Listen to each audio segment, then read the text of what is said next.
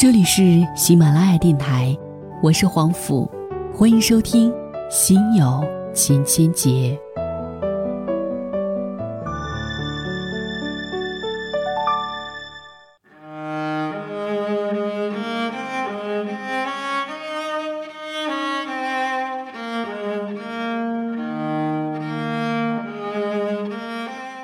嗨，晚上好。在今夜的时光当中。依然是由黄甫的声音陪您入眠。如果说您想要找到往期节目的文章或者音乐，可以在我的订阅号“黄甫”当中去找寻。在今天的节目当中呢，想要为您带来的文章名字叫做《那些终身未婚的人到老了都是怎么样的》，作者：银谷。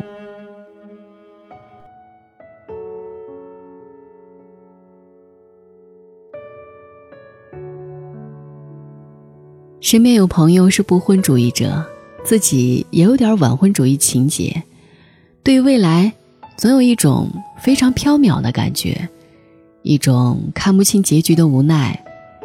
今天一不小心打开了一个帖子，是讨论身边那些终身未婚的人都是怎样的结局，看了挺有感触的，选一些有代表性的例子放上来。第一。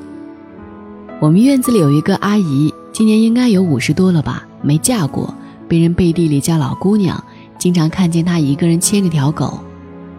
第二个，我遇见过我们大学时候的老师，已经退休了，但因为本来那个老师出国做访问学者，就把他请回来带了一段时间的课，一个很敬业、很孤僻的老头。我们以为七十多，后来才知道六十多。年轻的时候好像被一些运动波及了，就没有结婚。因为送作业，所以去过他家。八十年代建的那种公寓楼，房间的布置也是八十年代的样子，干净倒是很干净，但感觉太冷清。敲门的时候，以为他不会在，因为一点声音都没有。第三，终身不嫁的没见过，终身不娶的倒是有一个，我外公的长兄。五十年代初的军校大学生，带未婚妻回家乡见老母亲的路上出了意外，未婚妻不幸遇难，从此心灰意冷，放弃掉分配在大城市的优产，一心待在家乡的小县城陪伴寡母到终老，一生未娶。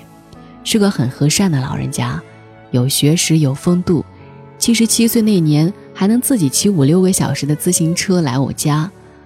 他的大学同学退休的时候最不济也已经是处级干部了，而他只是一个乡下种地的孤老头不知道他有没有后悔过。第四个，我在医院工作，见过好几个孤老，有一个印象比较深刻，因为他是我们医院的老病人，经常因为喘支住院的，平时都没人陪，也很少有亲戚来看他。最后，在我们医院查出了肺癌，就出院了，没有继续治疗。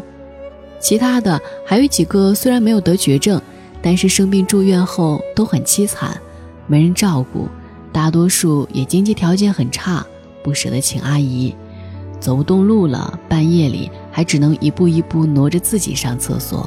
所以，虽然我非常讨厌小孩，还是打算万不得已时候生一个，不然老了后就麻烦了。第五个，邻居的一位奶奶不算很熟，她未婚的原因也不清楚，只知道她退休前工作很好，现在退休工资也高，老有所养，绝对没问题。退休后，她和闺蜜及闺蜜的老伴儿住在一起，乍一看可能觉得奇怪，但是我去过他们家，大家热热闹闹的生活在一起，几十年的老朋友了，根本不会有客套和尴尬。第六个。我认识一个人，有钱有事业，没有结婚。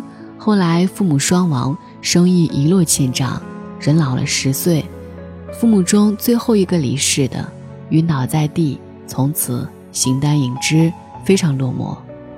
没有父母，没有妻子，没有子女，这样的生活，如果你们有胆量尝试，就试试吧。话说，我感觉自己也有可能走向这一条天煞孤星的道。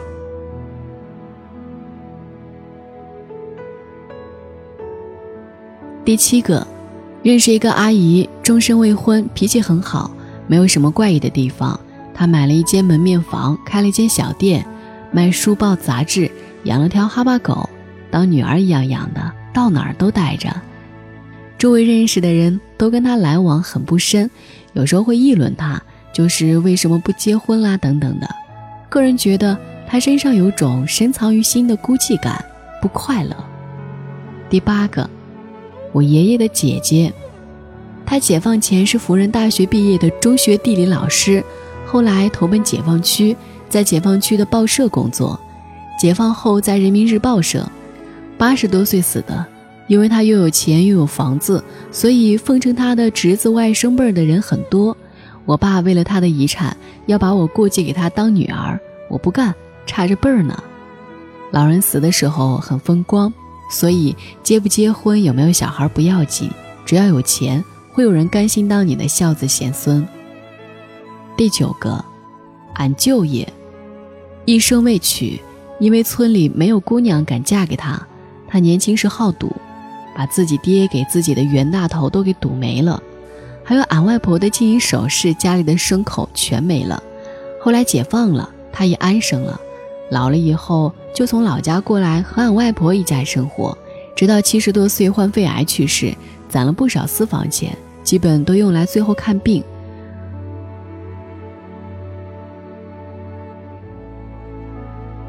第十个，我的姨姥姥结过婚，但是结婚一年，老公就被派兵走了，据说去了台湾。后来别人给姨姥姥介绍对象。姨姥姥的妈妈封建，把媒人打了出去。从十几岁一直到现在八十三岁，一直是一个人生活着，无儿无女，旁边只有一个侄女有时候照顾，很孤独。听妈妈说，经常和猫猫狗狗的说话，因为没有人能够一直陪她说话。所以我觉得，不管怎么样，至少老了得找一个伴儿，或者领养个孩子什么的。要不，在这冷漠的社会里。真的很恐怖的一件事情。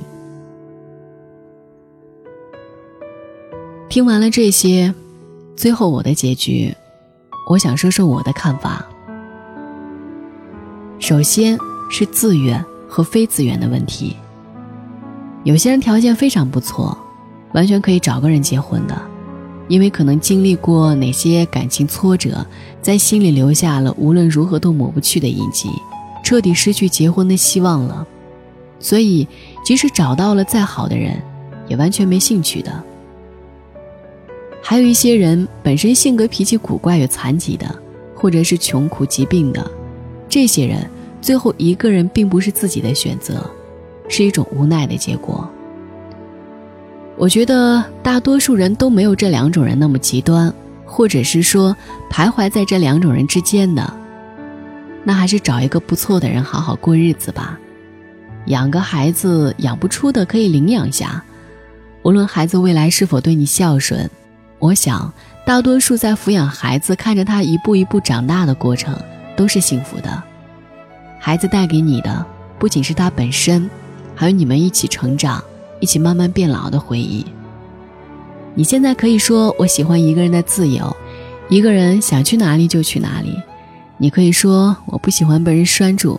我每天有无数的朋友要约，可是到了三十岁、四十岁的时候，身边的朋友都结婚了，都有了孩子，你就会发现，他们有意无意的会越来越多的讨论，他们孩子会走了，会叫爸爸妈妈了，准备去哪个幼儿园了。你们已经不再讨论哪个城市好玩，可以一起去旅行，哪本书怎么样，哪部电影怎么样，他们无时无刻都在讨论育儿经。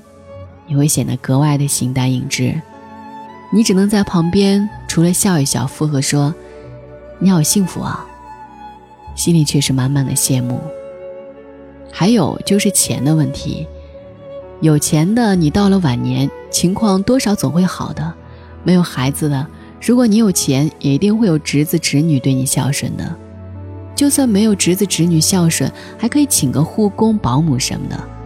不至于一个人都走不动了，看不清了，还要一个人去买菜，一个人做家务，一个人去医院。当然了，结婚也未必会一定有好结果。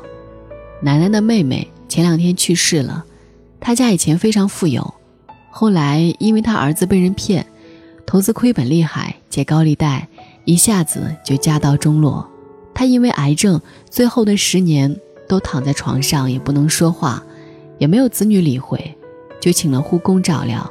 他儿子因为躲债，最后母亲过世都没有回来。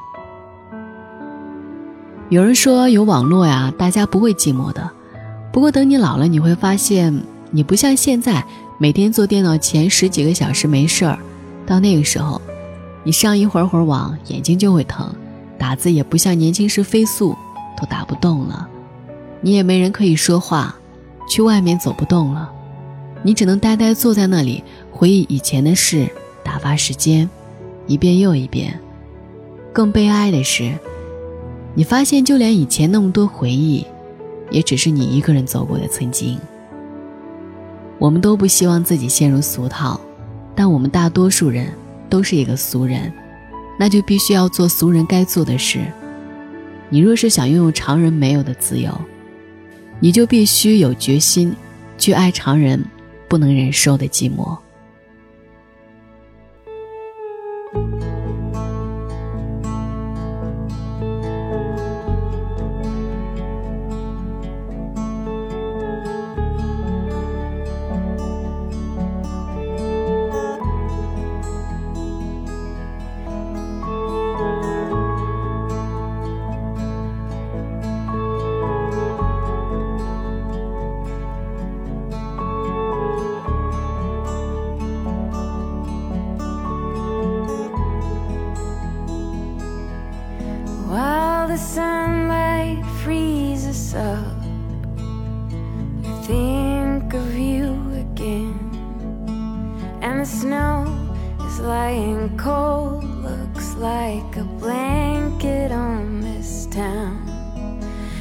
It drips down from the rooftops while I hear the winter whisper that everything is naked, and dark underneath, and you come into my mind like so many times before.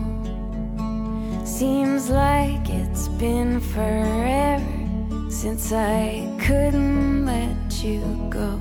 And all my mistakes dig themselves into my heart again. And all your words, they come back so much clearer to me now and this cold, cold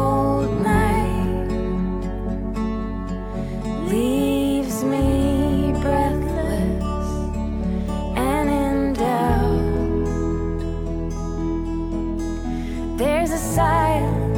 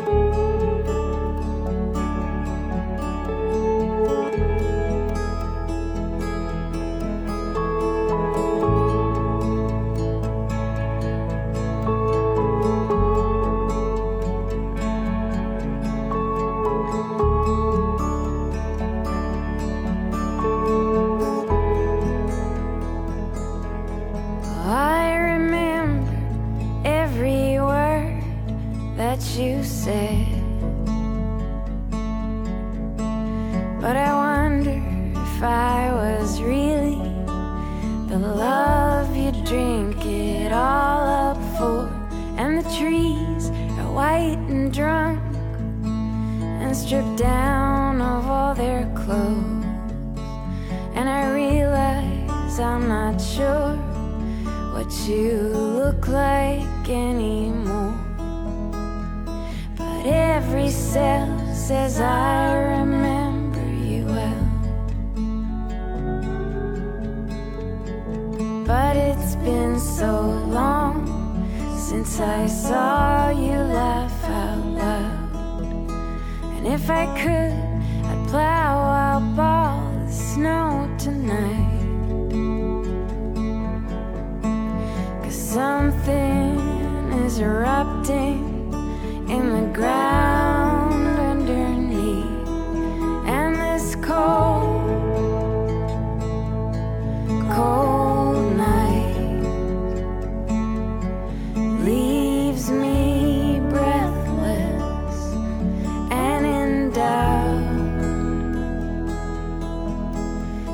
society